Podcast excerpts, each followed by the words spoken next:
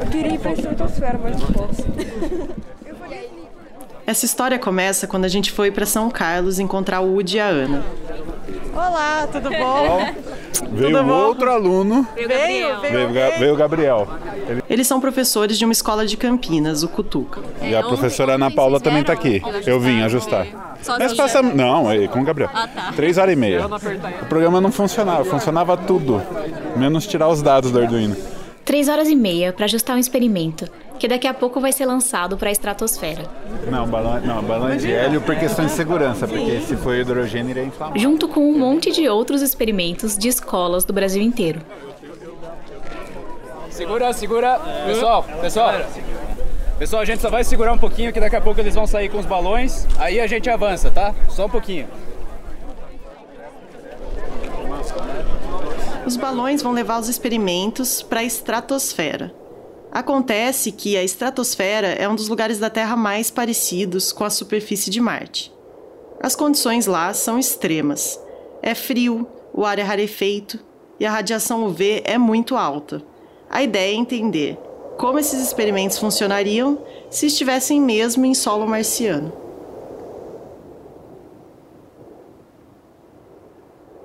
Então esse balão é tipo um atalho. É como pular um muro pro quintal do planeta vizinho.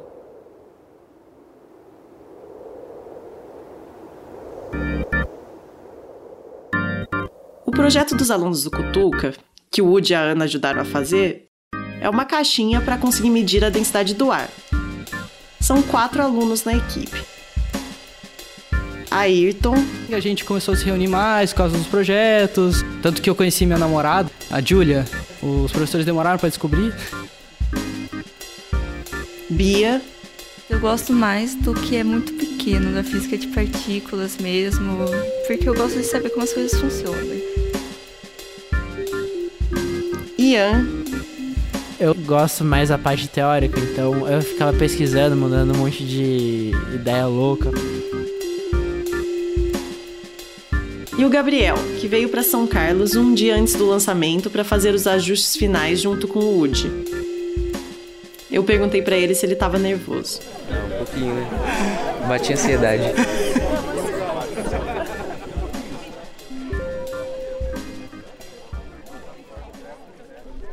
O Woody é tão empolgado que comprou uma camiseta do evento e já vestiu.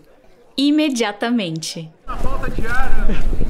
Saúde, mas tá ótimo. Ela tá pegando aqui, ó. É no, é no busto, né? Aqui, ó. Ele tem quase 2 metros de altura. 1,94. E na verdade acho que ele omite, ele tem dois. A Ana perguntou se a gente já tinha visto o Facebook do Woody.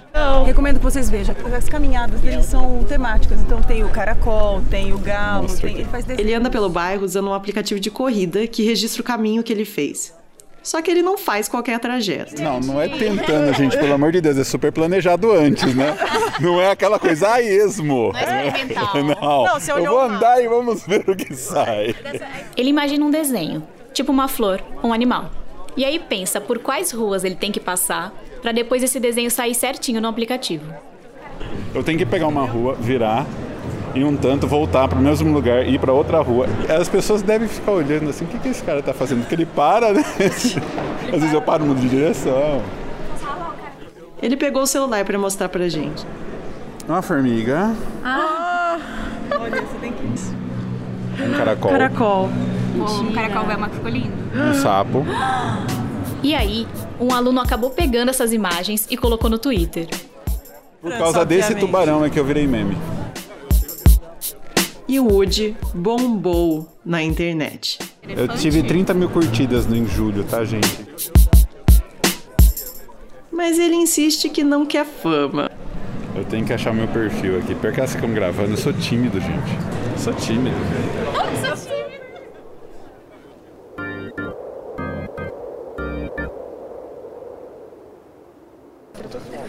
Os balões estavam prontos para subir.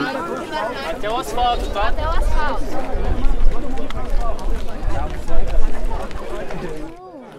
Eu senti que o Woody e o Gabriel estavam um pouquinho preocupados se o experimento deles ia dar certo. A gente espera que sim. A gente vai saber mesmo quando voltar. Esse de amor. Que é pra facilitar Pra você conseguir. Seis, cinco, quatro, três, dois, um.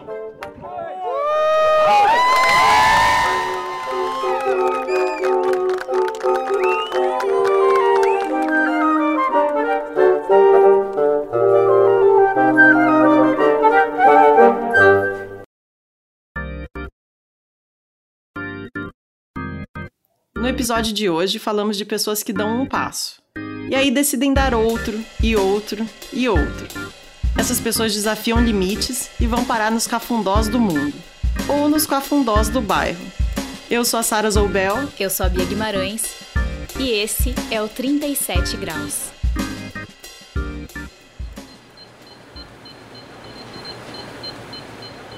Esse é o Douglas Galante.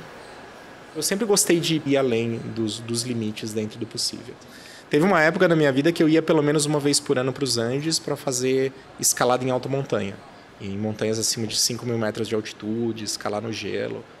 Ele é astrobiólogo e trabalha no Centro Nacional de Pesquisa em Energia e Materiais, em Campinas. A gente encontrou com ele no acelerador de elétrons que tem lá. E meu sonho era ser astronauta. Quando eu era pequeno, eu assistia muita ficção científica, adorava Star Trek. Eu perguntei quem era o preferido dele. Ah, eu gosto do Spock, né? Fazer o quê? Eu tentava imitar o Spock, mas eu não consigo fazer o um negócio com a mão. Eu tenho problemas de coordenação, não consigo, nunca. Eu já tentei minha vida inteira, não rola. Eu lembrei que 1982, o ano que ele nasceu, foi um dos mais importantes para a ficção científica e disse para ele que o filme ET foi lançado naquele ano. Não, ET foi em 83, porque tinha um ano. Eu fui no colo. Eu tava certa, foi em 82, mas tudo bem, foi bem no fim do ano. Enfim, aos 11 anos, o Douglas foi para um acampamento da NASA. E foi nesse momento, participando desses summer camps, que eu entendi um pouco melhor que se eu quisesse ser astronauta de fato, uma das maneiras mais possíveis de eu chegar perto desse sonho era eu fazendo ciência, sendo cientista, sendo pesquisador. Tá bom, vou ser pesquisador.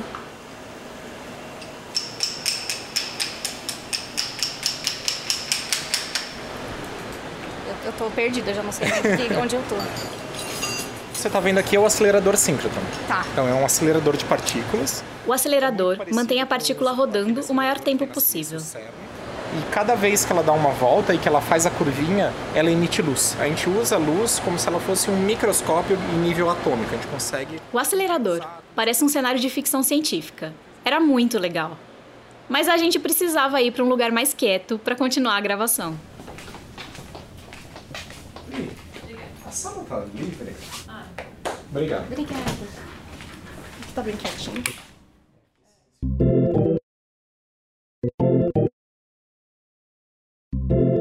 O Douglas usa o acelerador para investigar fósseis, como se fosse um raio-x. O objetivo dele é olhar uma rocha muito antiga e ver se um dia existiu vida ali. Até vida muito pequena, como um microorganismo. E o legal é que o Douglas tem usado isso para estudar Marte. Mas sem sair daqui. Ele explora alguns lugares da Terra que têm condições tão extremas que se aproximam do cenário marciano. E aí ele busca formas de vida nesses lugares. Então a gente pode ir até o Atacama, aqui pertinho, e ter um vislumbre do que seria Marte. É muito parecido. Inclusive, os micro-organismos que a gente encontra lá, a gente acha que talvez sejam parecidos com aquilo que poderia existir em Marte. Quando uma missão espacial finalmente trouxer para a Terra uma amostra do solo marciano, é possível que o Douglas seja escalado para investigar se existe ou se já existiu vida naquele planeta. É, quando a gente fala de vida em Marte, desse tipo de vida, a gente está falando de fósseis, ou seja, organismos que já morreram, foram aprisionados nas rochas e preservados. a gente sabe que bilhões de anos atrás, Marte teve na superfície condições ambientais muito parecidas com a Terra hoje. Então teve rios, teve oceanos, teve atmosfera, teve uma temperatura agradável que a gente imagina, naquela época talvez a vida tenha surgido, evoluído, mas depois o planeta secou e talvez essa vida tenha sido preservada na forma dos fósseis. A NASA planeja mandar uma missão tripulada para Marte em 2033. Marte é um deserto.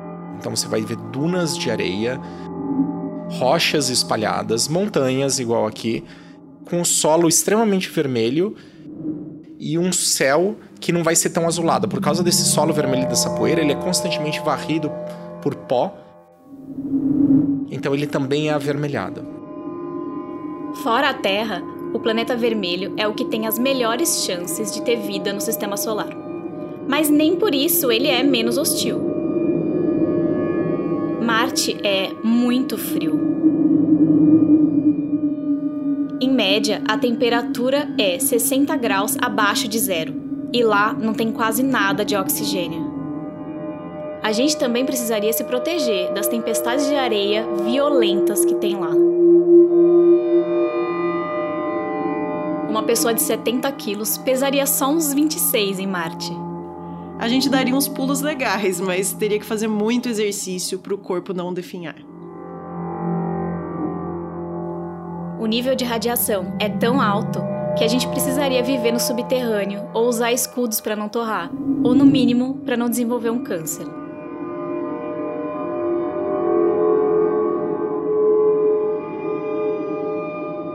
Água e comida seriam grandes problemas. Até existe alguma água em Marte, mas se a gente vai conseguir beber essa água, é outra história. E para plantar alguma coisa lá, a gente teria que dar um jeito de levar solo terrestre e de adubar esse solo.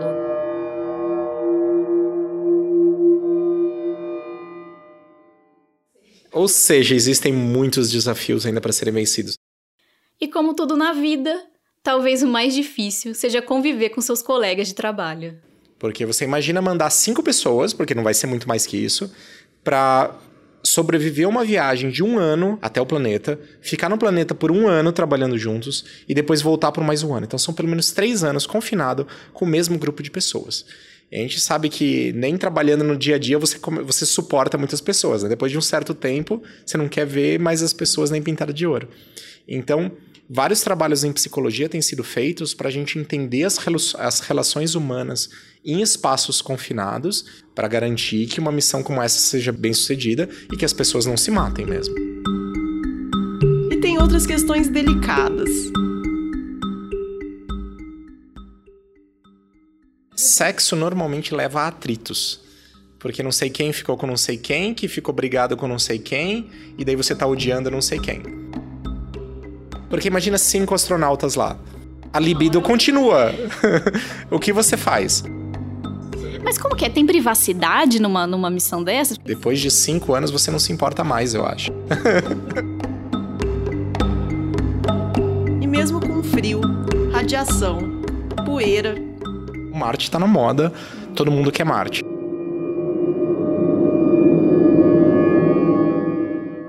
Obviamente tem fatores econômicos aí envolvidos também. Quando você fala de desenvolver tecnologia espacial, você, você acaba dominando uma área que te dá poderio tecnológico, poderio militar também muito grandes. E também você mostra para as outras nações como você é capaz de fazer uma coisa dessas, portanto você pode aniquilar seu amiguinho aí, né? Às vezes você fica fantasiando assim, se você, que você ia para Marte, alguma coisa do tipo, tipo, você já imaginou? Ah, eu gosto de Star Trek, né? Então, assim, de novo, é, eu sonhava com aquilo de você poder viajar pelo universo. Se eu tivesse a oportunidade, certamente eu seria astronauta e eu me candidataria a ir para Marte. Mas não de uma forma louca, porque eu tenho uma vida aqui no planeta e eu quero ter uma vida aqui no planeta e continuar fazendo as minhas coisas, não. Então, eu não sou tão kamikaze, eu não daria a minha vida por isso. Hoje ele fala isso, mas a gente perguntou se ele acha que aquele Douglas, de 11 anos, no acampamento da NASA, pensaria a mesma coisa. E ele disse que não. O Douglas, de 11 anos, provavelmente toparia ir para Marte, mesmo que fosse de um jeito doido. E quando a gente estava em São Carlos, a gente perguntou para várias crianças se elas iriam para Marte todas falaram que iriam. Pra Marte aqui, alguém iria? Ah, eu iria. Com Você certeza. Você iria? eu iria. Você iria também? Eu iria. Eu iria com medo, né? Eu iria. Eu também iria. Você também iria? Eu iria. o ser humano é, é muito curioso.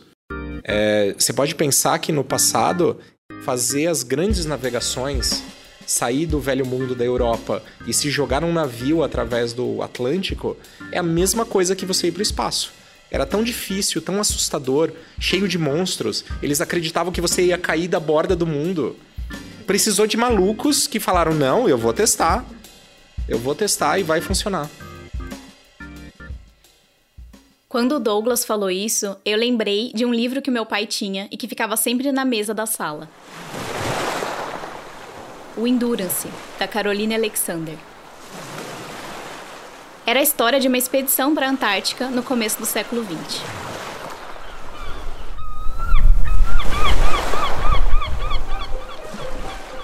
Lá em 1914, Ernest Shackleton decidiu fazer uma expedição para atravessar a Antártica pela primeira vez. Ele não tinha acesso àqueles estudos psicológicos da NASA, mas tinha uma ideia de quais tipos de pessoas poderiam formar uma tripulação mais ou menos funcional. Ele entrevistou um monte de caras, desde cientistas até marinheiros. E conseguiu juntar 27 malucos como ele. E partiram para a Antártica. O navio Endurance avançava para o sul, num mar coalhado de gelo, contornando os blocos maiores e às vezes abrindo caminho à força. Um dos tripulantes escreveu assim no diário: Quando o navio esbarra no gelo, primeiro para, imóvel, e aí estremece da ponta do mastro até o fundo da quilha. Então, uma longa rachadura aparece à frente da nossa proa. Enveredamos por ela e o navio, aos poucos, força a abertura. Só que quando eles estavam a um dia de alcançar a terra firme, o navio ficou preso no gelo. Eles falaram que o navio parecia uma amêndoa numa barra de chocolate. O navio ficou à deriva num bloco congelado, cada vez mais sendo empurrado por mar aberto. Depois de nove meses, esse navio não aguentou. Foi triturado pelos blocos de gelo e a tripulação foi forçada a tentar a sorte a pé. Só depois de muito tempo, alguns deles conseguiram remar até a ilha mais próxima para buscar socorro. Ao todo, foram dois anos no gelo. Eu tenho até agonia de olhar as fotos da expedição. Porque o barco era um veleiro com uma aparência super frágil. As roupas deles não pareciam das mais robustas para aguentar aquele frio. E eles não tinham nem transmissão de rádio, muito menos GPS. Mas, surpreendentemente, todos sobreviveram à viagem. E quatro anos depois de mal ter escapado com vida daquela missão, o Shackleton decidiu voltar para a Antártica. Mas ele acabou tendo um ataque cardíaco durante a viagem e morreu antes de chegar. Foi só em 1958, mais de 40 anos depois da Endurance, que alguém fez o que o Shackleton sempre quis. O explorador britânico Vivian Fuchs acabou sendo o primeiro a fazer a travessia completa do continente antártico. Dificilmente as coisas funcionam de primeira. Isso também vale para as pequenas aventuras, como as caminhadas temáticas do professor Wood. Unicórnio. Unicórnio também é um que, olha, teve tentativas anteriores. Esse aqui ele ficou com o pescoço fino. Mas ficou horrível, na verdade. Ele não tinha olho, ficou muito feio. E no caminho tem alguns desafios para enfrentar. Tem um risco. E tem hora que você pega caminhão e com massa de óleo diesel. Aquilo é horrível. Aquilo detona com você. E muitas vezes não vai ficar bem como esperado. Não unicórnio do Woody. Esse a gente viu e tava perfeito. E lembra do experimento dos alunos do Cutuca para medir a densidade do ar? Então. Naquele dia, os balões voaram para a estratosfera e foram cair mais ou menos a 100 quilômetros do ponto de lançamento. A equipe do Cutuca voltou para casa com o experimento deles em mãos. E três dias depois, Woody mandou uma mensagem, chamando a gente para ir na escola, porque eles iam tirar os dados do experimento. Mas quando a gente chegou lá, as caras não eram das mais animadas. O Ayrton, um dos alunos, estava sentado, isolado da equipe, falando no telefone. Na verdade, ele está Em contato com o menino que ajudou a gente a fazer programação, né? Ele não estava conseguindo puxar os dados da caixinha. Alguma coisa tinha dado errado. Ele tá fazendo vários nãos. Não, Ah, não, não, não. Vou, não vou dar dado, dane-se. Não. Era pra ele aparecer vários dados com números. E uma hora ele desistiu. Não vai conseguir mesmo retirar nada pra mim, né? Não, nessa altura do campeonato, só tô brincando com o Arduino. Você tá tentando alguma coisa? Mas não foram nem cinco minutos de desânimo. Vai ir pro espaço. Vocês já estão pensando no próximo. Agora, a meta deles não é mais a estratosfera terrestre. É, é um, é um lugar um pouquinho mais alto. É a ISS, a Estação Espacial Internacional. Agora a gente vai tentar mandar pro espaço. Vai tentar isso. Ele ampliou a idade agora para 17 anos. A gente ainda tá esperando uma ligação do Woody para acompanhar os próximos passos da equipe. Fazer o símbolo do 37 graus do nosso podcast. É uma cabeça. Eu já tenho dois Sai muito grandes para fazer. Tá na fila. É, tem na a fila. reserva tá dando mais ou menos outubro. Na verdade, na verdade a demanda tá muito grande. Porque o dia que você for fazer, elas vão tirar foto de você partindo, entendeu? A gente vai correndo junto. Não, elas têm que ir junto. A gente vai A gente vai junto. Dá inclusive pra fazer o 37. Dá pra escrever os graus também.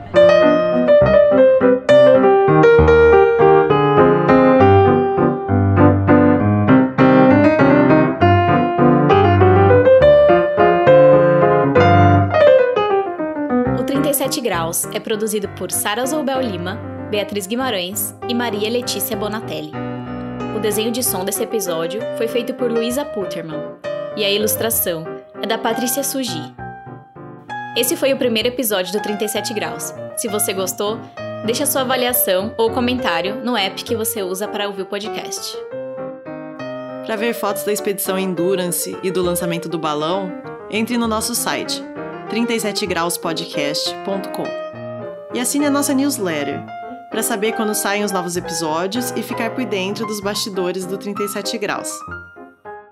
Agradecemos ao Lucas Fonseca, diretor da missão lunar Garateia, e ao João Victor Prado, que facilitou nossos contatos com as escolas. E claro, ao Douglas Galante, ao Guilherme Wood e à Ana Paula Barbosa, e também aos alunos Ayrton Lana, Beatriz Forcato, Ian Almeida e Gabriel dos Santos. Mais créditos da trilha sonora estão no site do 37 Graus.